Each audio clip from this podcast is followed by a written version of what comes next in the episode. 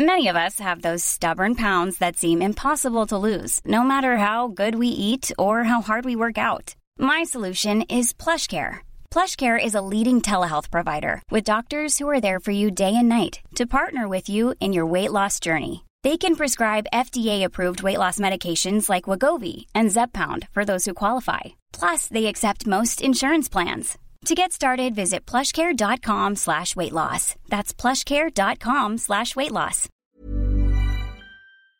C'était comme les généraux qui avaient eu cinq chevaux tués sous eux. Lui, il avait je sais pas combien tué d'experts. Alors c'est vrai qu'il faut regarder son comportement. Hein, le professeur Patrice, c'était quand même pas rien, le professeur Patrice. Hein. Eh bien, euh, Patrice l'avait vu, dans un état qui est un état régressé épouvantable. Vous ne pouvez pas imaginer que quelqu'un fasse ça en simulation. Il était euh, couché par terre, figé, mutique, avalant ses excréments, ne pouvant pas se déplacer. Et puis en 80, à la sortie de prison, crac, il guérit. Et puis il recommence les braquages. En 89, à nouveau arrêté, de nouveau examiné, et puis euh, tout le monde dit qu'il est fou de nouveau. Alors Pierre Baudin, c'est un personnage à la fois fascinant et incompréhensible.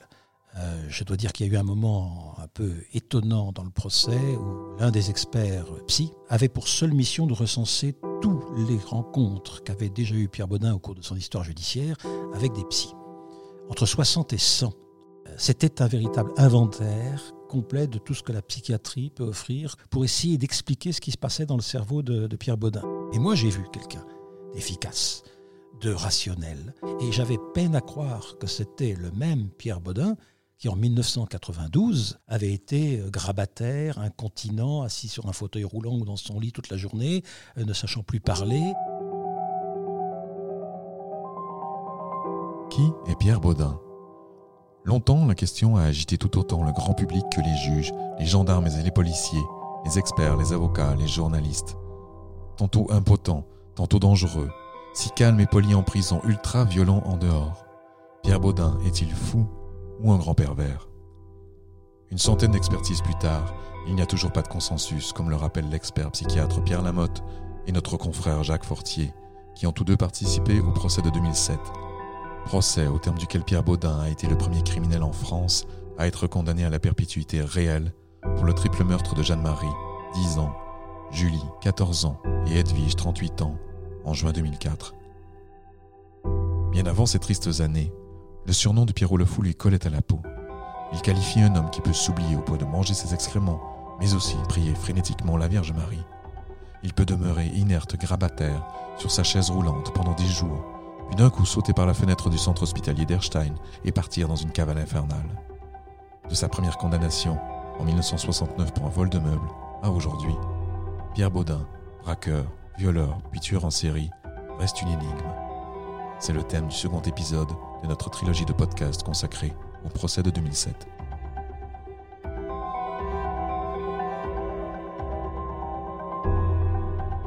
Marc Vial, l'avocat de Pierre Baudin, disait en avril 2007, tel que relaté dans nos colonnes, que s'agissant de Pierre Baudin, demander son portrait psychologique, c'est mission impossible. Il n'a pas changé d'idée depuis. Je pense que on est au-delà presque du diagnostic euh, psychiatrique. Ça dépasse l'entendement. Et euh, si les faits qu'on lui reproche ont été commis par Pierre Baudin, c'est effectivement, à mon avis, ça sort du champ de la raison. C'est quelque chose qui est euh, innommable. En 35 ans de vie judiciaire, l'homme a été entendu par une centaine de psychiatres et de psychologues. Et pourtant, quand on le voit, il semble tout à fait normal, banal. C'est ce que dit Françoise Olvec, la mère de Julie, victime du tueur, en juin 2004, 15 ans après le procès où elle a croisé le regard de l'assassin de sa fille pour la première fois. Bien évidemment, c'est pas marqué dessus que c'est un individu euh, à ne pas approcher. Donc on peut, on peut comprendre qu'on ne se soit pas méfié, que ce soit pour Julie, pour, euh, pour Edwige ou pour Jeanne-Marie. Hein. Son casier judiciaire, toutefois, parle pour lui. 10 sold-up en 1975, 10 autres en 1978, une vingtaine encore en 1988 et 1989 entre Alsace et Franche-Comté, sans compter les vols de coffres-forts et autres agressions violentes. Pierre Baudin, le braqueur, écume les agences bancaires de la région avec son groupe de malfaiteurs, les pieds nickelés, comme ils se sont baptisés eux-mêmes. Mais il n'y a pas dans ce passé trouble que des braquages. Pierre Baudin a déjà exercé à l'époque des violences sur une femme. Son casier, quand on l'examine bien, laisse apparaître une condamnation pour coups et blessures volontaires avec préméditation ou port d'armes en 1973. Sous le vocable judiciaire de l'époque, on comprend qu'il s'agit d'un viol avec violence.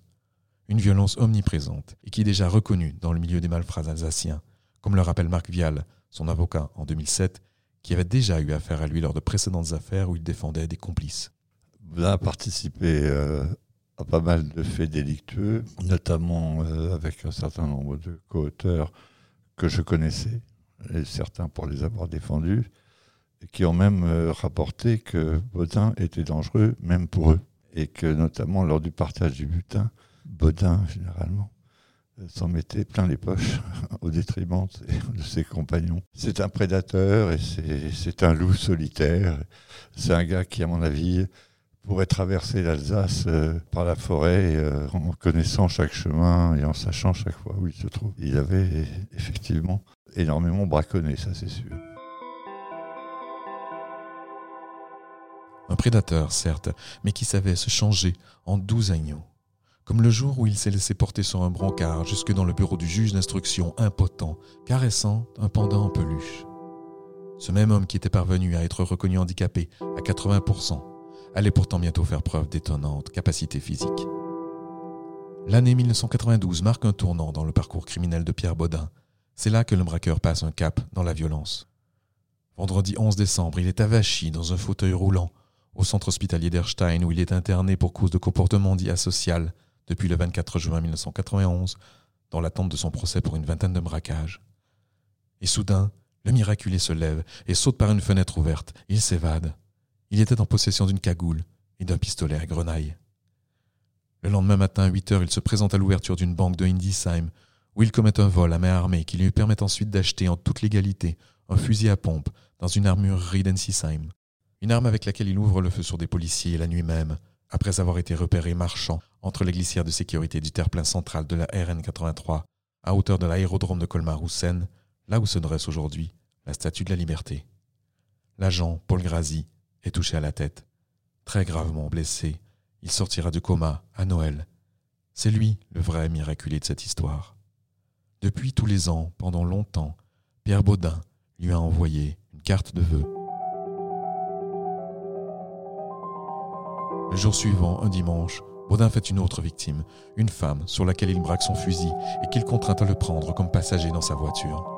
Pendant le trajet qu'ils effectuent entre la banlieue sud de Colmar et Fegersheim, il la viole deux fois. À leur arrivée, il la laisse sur place en lui remettant une somme de 200 francs pour ses frais d'essence. Après plusieurs tentatives pour se procurer une nouvelle voiture, il parvient à ses fins en menaçant une autre femme qui peut toutefois s'enfuir. Il est ensuite repéré à Aubernay au sortir du domicile de sa mère, puis il reçoit deux balles alors qu'il force un barrage de gendarmerie. Il est finalement interpellé vers 17h dans un petit bois près d'Aubernay grâce au chien. La voiture volée avait été retrouvée criblée de balles, dissimulée sous des branchages. La cavale infernale de Pierre Baudin aura mobilisé pendant tout le week-end la quasi-totalité des forces de police et de gendarmerie du Barin.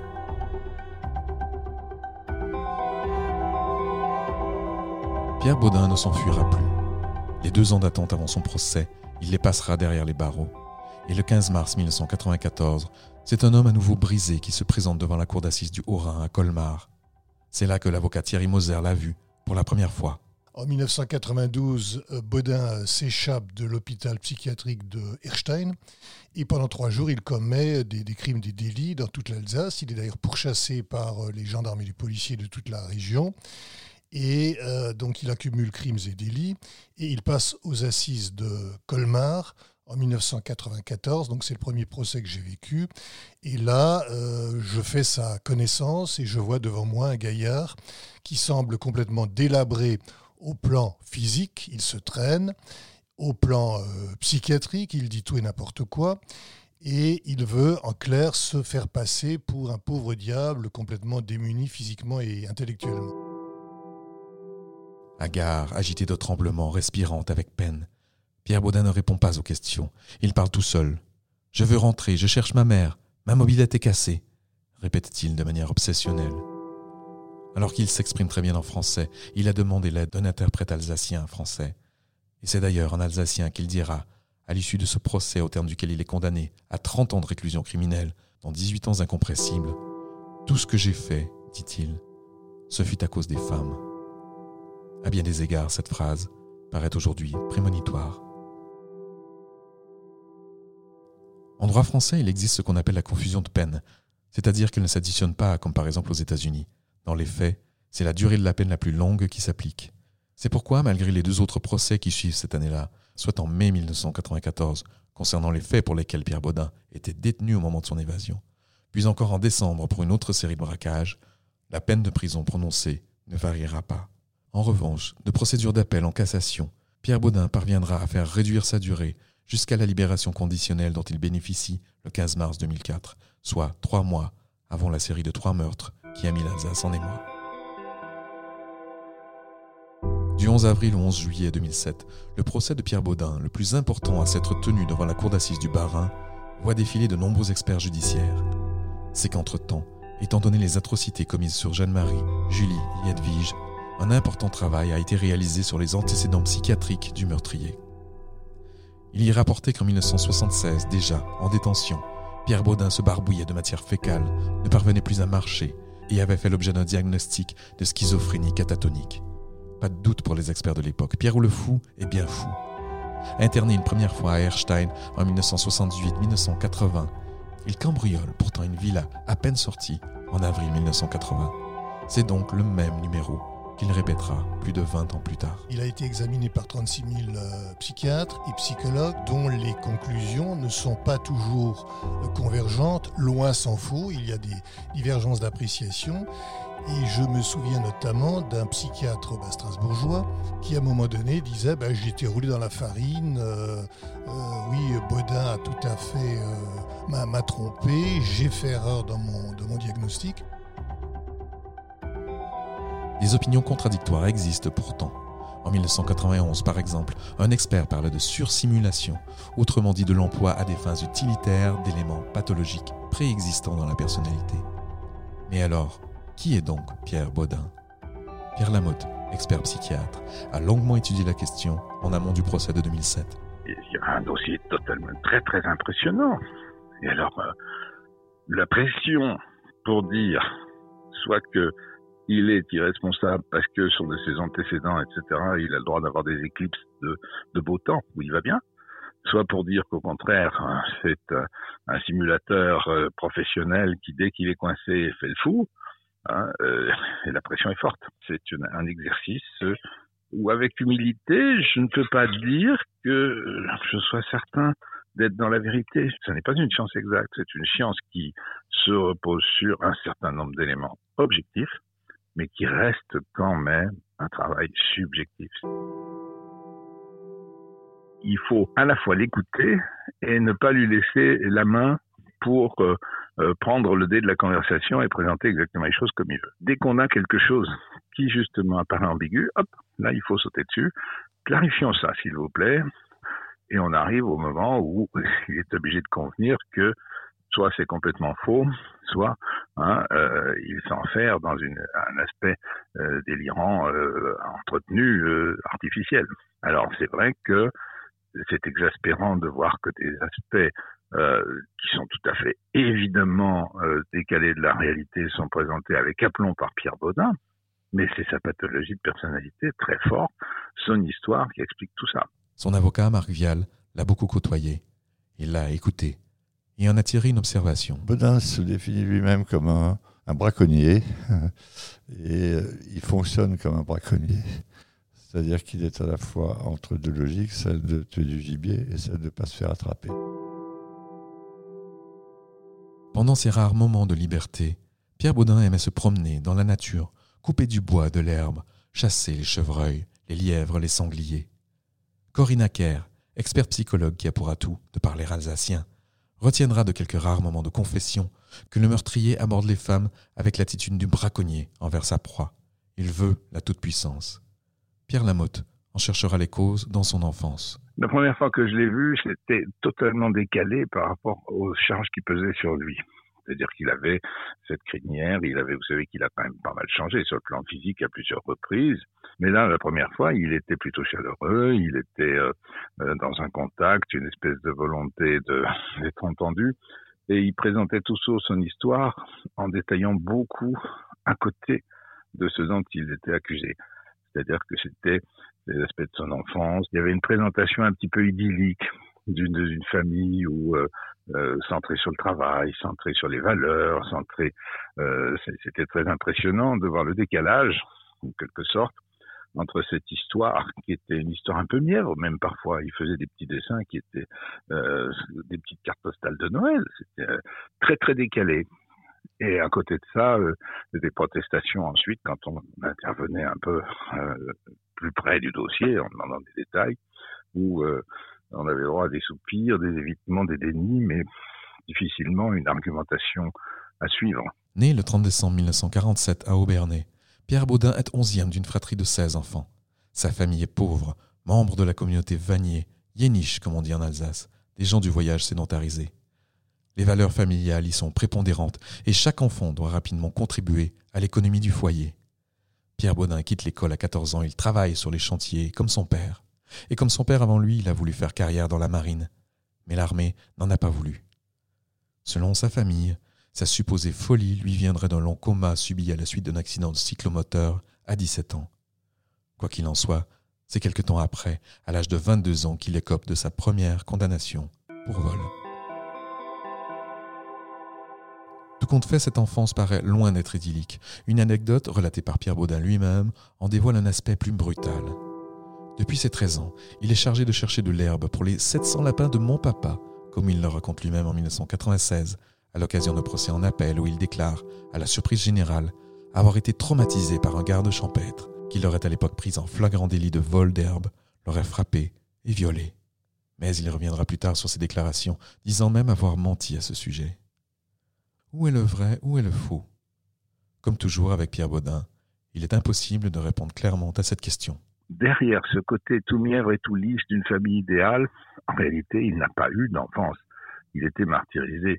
Avec les douze enfants pour vivre, il fallait que tout le monde travaillait très tôt. Les enfants étaient privés de leur salaire dès qu'ils le gagnaient parce qu'il fallait justement investir dans la maison, euh, maintenir la famille en état, etc. S'est construit aussi une, sorte de mythologie autour de son enfance. Euh, à l'entendre, il était un, un, danseur émérite, un bon musicien. Euh, son père était amiral ou presque. Enfin, j'exagère. Bon, il s'était inventé tout un univers comme ça très conventionnel et dans lequel il se donnait à chaque fois le beau rôle. Corinne Acker s'attarde longuement sur ce lien très enfantin, idéalisé, entretenu à l'égard de ses parents. Son père, qui dit-il, lui a tout appris, sa mère qui est un ange. Il reproche d'ailleurs aux compagnes qu'il a eues au fil des années de ne pas avoir les qualités qu'il prête à sa propre mère. Et il cherche toujours, depuis, cette femme idéale, Marie. Le nom de sa mère, le nom de la Vierge qu'il vénère, le nom aussi de l'une de ses filles, celui, enfin, de la jeune fille avec laquelle il a entretenu une correspondance érotique en prison. Un des moments qui raconte bien ça, c'est le moment où une experte est venue nous expliquer, elle avait longuement discuté avec lui, le regard de Pierre Baudin sur euh, la sexualité, sur la pureté, sur la virginité. Et elle nous disait, il est à la recherche d'une Marie, de Marie. Et Marie, c'est à la fois la Vierge, avec sa foi de charbonnier, euh, c'était à la fois euh, la pureté qu'il recherchait peut-être à travers euh, ces très jeunes filles qu'il fascinait. Et je crois qu'il y a quelque chose dans sa, psychologie de très troublant de ce côté-là. Marié trois fois, père de quatre enfants, Pierre Baudin est à la recherche d'autre chose, quelque chose de plus pur. Le procès de 2007 révèle son attirance très documentée pour la jeune Marie, fille d'un homme qui a partagé sa cellule en 1996-97. Quand son père a été libéré, il a rendu visite à son amie en prison. Marie, sa fille, l'accompagnait. Elle avait 11 ans. Pierre Baudin est alors parti en vrille. Il lui a envoyé des lettres enflammées, érotiques, des centaines au fil des années. Il y est question d'adoration, d'ange, d'amour, de pureté, de virginité, de défloration, au fil de compliments érotiques et de promesses de caresses, où l'expression crue du désir se mêle à l'évocation de la Vierge et l'anatomie féminine au sang et à la mort. Pierre Baudin est fou, fou de la fillette, fou de sa jeunesse. Il l'appelle régulièrement, envoie de l'argent à la famille. Et quand il sort de prison en mars 2004, il vient rôder autour de chez elle, discrètement. Puis sa route a croisé celle de Jeanne-Marie, 10 ans, de Julie, 14 ans, et d'Edwige, 38 ans, et dont on dit que l'apparence juvénile la faisait ressembler à une adolescente. Pierre Baudin a-t-il exprimé là une tendance pédophile? C'est la conviction de l'avocat Thierry Moser qui défend la famille de Julie Charche. Pour, euh, comment dirais-je, sauvegarder son image de braqueur chevronné, euh, Baudin ne voulait absolument pas admettre qu'il y avait chez lui une composante pédophile et effectivement, il s'attaquait à de, jeunes victimes et euh, donc, on peut évidemment évoquer bah, Julie qui n'avait guère que 14 ans à l'époque. On peut évoquer la malheureuse Jeanne-Marie Quégelin. Et on peut évoquer la troisième victime qui était Edwige Vallée, qui elle avait, qui était trentenaire, mais qui avait physiquement l'apparence d'une petite adolescente. L'expert Pierre Lamotte est plus nuancé.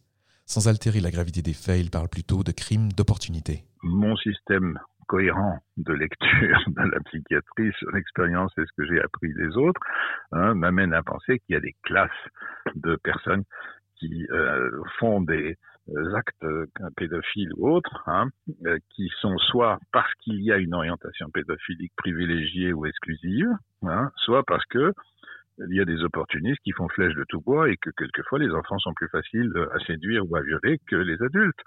Alors, euh, je crois que chez Pierre Baudin, il y avait de temps en temps des élans, des élans pulsionnels, et des...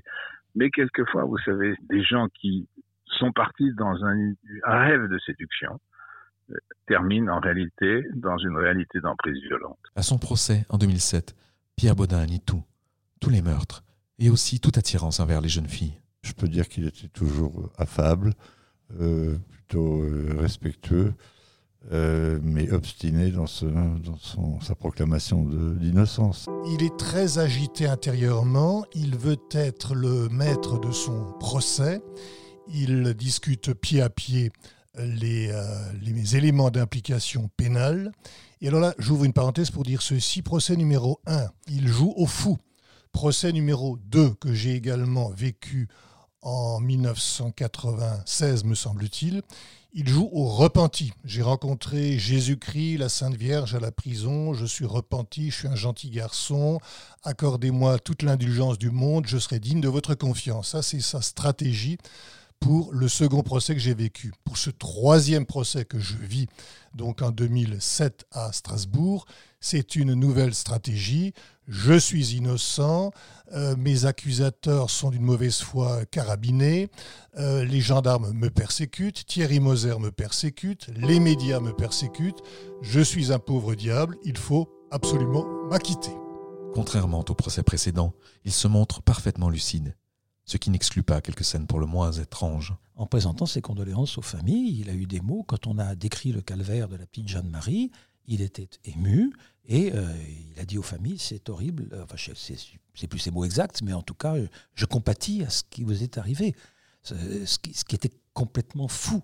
C'est en ce sens qu'il est Pierrot le fou. Pas, il n'est pas Pierrot le fou parce qu'il est cinglé.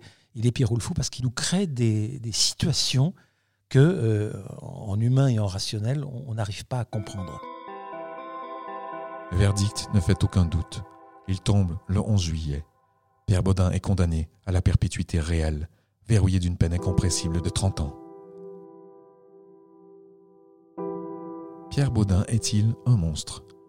Pas selon les familles des victimes, pas non plus pour les experts. C'est pas dans la bouche des familles que sont venus des mots comme le monstre, le pervers, la bête et tout. Ça, ça a été des formules d'avocat parfois. Mais il n'y a jamais eu ça. Je crois que pour les trois familles, malgré l'horreur que leur inspirait cet homme, c'est resté un homme en face d'elle. Et ça, c'est important. Je crois même qu'il est capable à certains moments d'empathie. D'abord, vous savez, euh, personnellement, des monstres, j'en ai pas rencontré énormément. Comme disait Nietzsche, hein. quand on dit c'est humain, on parle pas toujours du meilleur de l'humanité, ce ne sont pas des martiens, ce sont toujours des gens qui font partie de la communauté. Effectivement, il y a des excès, il y a des héros positifs et négatifs. Et puis il y a beaucoup de héros qui ont sacrifié leur vie sans se rendre compte de ce qu'ils étaient en train de faire. Et il y a beaucoup de gens qui ont commis des crimes sans vraiment se rendre compte aussi de ce qu'ils étaient en train de quitter du terrain humain. Lui qui avait toujours été dans l'emprise parentale, dans l'emprise du garde champêtre, dans l'emprise de... Et eh ben tout d'un coup, il fait la loi lui-même, c'est formidable. Hein alors, c'est vrai que euh, y a des moments de ce qu'on appelle l'élation, c'est-à-dire où la, la, bulle se gonfle, je suis enfin le roi du monde, etc. Même si c'est extrêmement limité, débile, dérisoire d'être dans le roi du monde par emprise sur une pauvre fille, eh ben oui, mais j'ai été tout puissant pendant un moment, alors que d'habitude je suis impuissant. Alors, Pierre Baudin est-il fou? Souffre-t-il de schizophrénie? Je considère pour ma part que, euh, sans prendre à des enfants ou à des jeunes filles dans le contexte euh, Baudin, euh, ça n'a rien à voir, selon moi, avec un autre type de délinquance plus classique, le droit commun, les vols à main les braquages, parce que ça, il en faisait pas mal. C'est pas le même registre, c'est pas le même Baudin qui, à mon avis, participait à des braquages de banque que celui qui pourchassait les jeunes femmes.